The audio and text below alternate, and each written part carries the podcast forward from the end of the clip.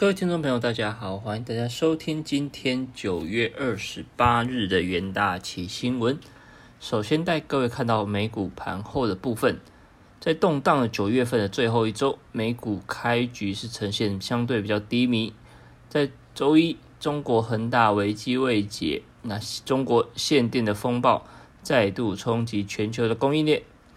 美国十年期的公债殖利率一度飙升到突破一点五 percent，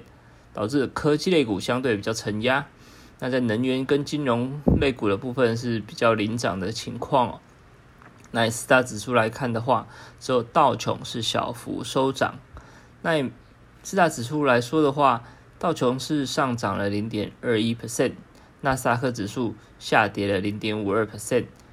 标普五百下跌了零点二八 percent，费城半导体指数下跌了零点二五 percent。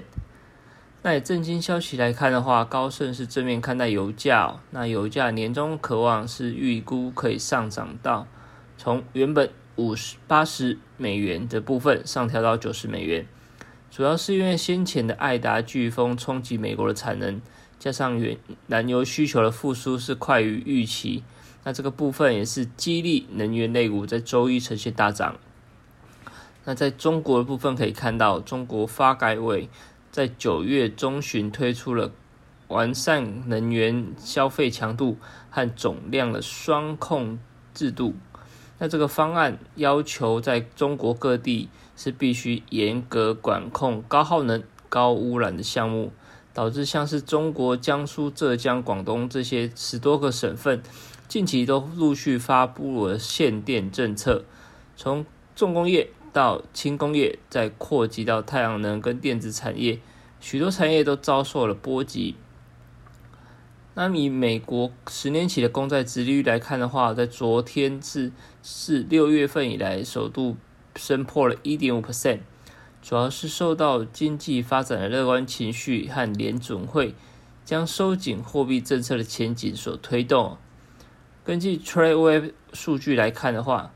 美国十年公债殖利率大约在一点四八四 percent 左右。不过，在 Fed 上周宣布可能最早会在十一月进行缩减购债，并且在明年底之前哦来进行升息的消息之后，殖利率应声走阳。那上周五是升至了一点四五九 percent，那周一也是延续上涨的一个趋势。早盘一度升破了一点五 percent 哦，那上一次在突破一点五 percent 是在今年三月份的时候，当时市场是认为说受到刺激政策的影响，经济复苏可能会引发通膨，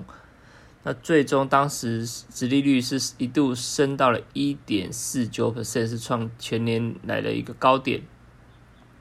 那不过，随着后续公美国公布了经济数据相对相对比较平淡的情况之下，殖利率开始一路下滑。那从此之后呈现一个相对比较低的一个水准。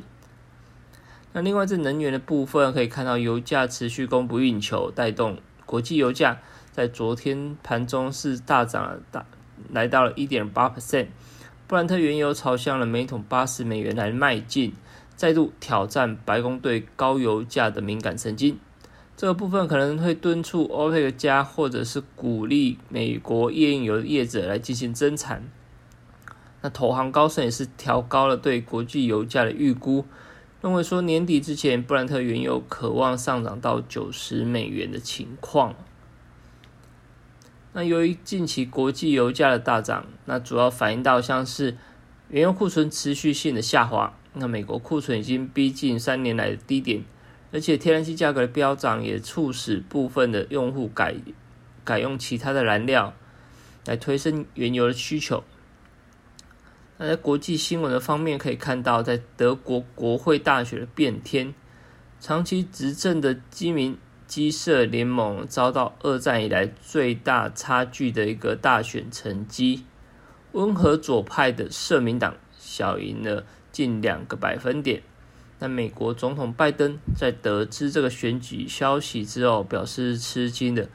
那目前由于美欧关系还是比较紧张的情况之下，要如何跟欧洲龙头德国的新政府重新合作、重修旧好，成为美国跟德国之间的一个重要课题。那在国内的部分可以看到，台股在昨天呈呈现开高震荡，台积电拉尾盘的情况之下，加上造纸类股成为盘面的多头指标，在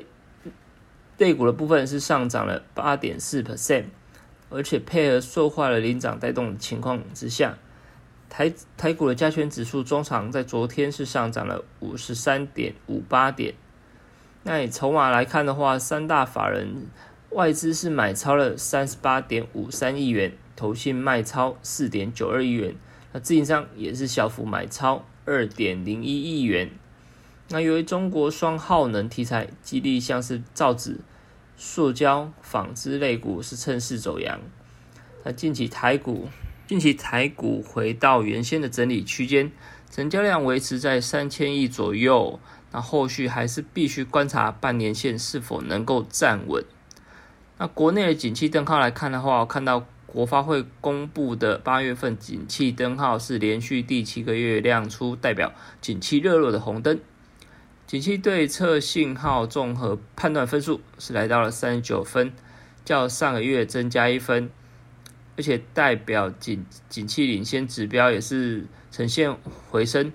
同时指标虽然说很可能呈现续跌哦，不过跌幅已经比七月份略降。反映到国内的疫情冲击，目前来看的话是已经趋缓。那接着进入三分钟听股期的单元，首先可以看到在群创的部分，在由于下游电视的需求减弱，导致面板导致面板价格大幅下降。此外，在电视显示器的供应链陷入恶性循环，而且受到航运成本的提高之下，电视制造商跟零售商的一个运输成本负担增加。恐影响面板需求的压力延续到二零二二年的上半年。那虽然不过，在美国、欧美这些消费大国出现商用笔电的换机潮，所以对中小尺寸的一个面板相对比较有支撑力道。那群创董事长认为说，面板产业的结构改变以及企业转型，获利逐渐不受到景气循环的影响。那群创期货在昨天呈现低档反弹超过六 percent，那外资也是转为一个买超的一个情况哦，所以激励群创期货在昨天是以长红 K 棒突破短期均线。那第二个可以看到在荣成的部分，那中国公纸纸业近期出现一波涨势，那以中国龙头厂商九龙上周是调涨了原原纸价格，每吨上涨五十到一百五十人民币。那主要受到原物料成本的垫高影响，那像是荣成在内的国内公纸厂商也渴望跟进涨价。那第四季相对是进入纸业的传统旺季，那像是电商的需求成长，激励纸箱的需求这个部分哦。那所以在昨天的部分可以看到，荣成期货是在呈现开高走高，上涨超过六 percent，也是突破季线反压。那第三个看到联发科的部分，那由于先前台积电传出说要调涨全制成的代工价格十到二十 percent，市场原本担心 IC 设计厂会受到影响。那不过近期传出像是瑞昱、联发科、联咏这些设计厂，都可能会在第四季到明年第一季来启动涨价，可能可以把晶圆代工的成本完全转嫁到下游的客户。那由于大型的 IC 设计厂其实是更具有议价能力哦，那所以这个部分像是联发科的期货在昨天强势上涨，长红 K 棒突破短中期均线的压力。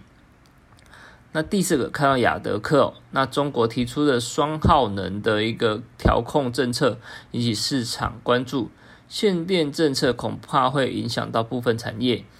那虽然说在中国的，其中在中国设厂的自动化业者可能相对就是受到影响的一环。那亚德克来看的话，以目前虽然说它的宁波厂并未受到影响，不过因为亚德克在中国的营运比重比较高，那中国的限电措施也会影响到气动元件的拉货需求，将冲击到亚德克第四季的营运。那所以看到亚德克期货在昨天下杀走低，下跌接近八 percent。那以空方压力来说的话，是比较明显增强，这个部分可能投资人要多加留意。那以上就是今天为你汇整的元大旗新闻，我们明天再见。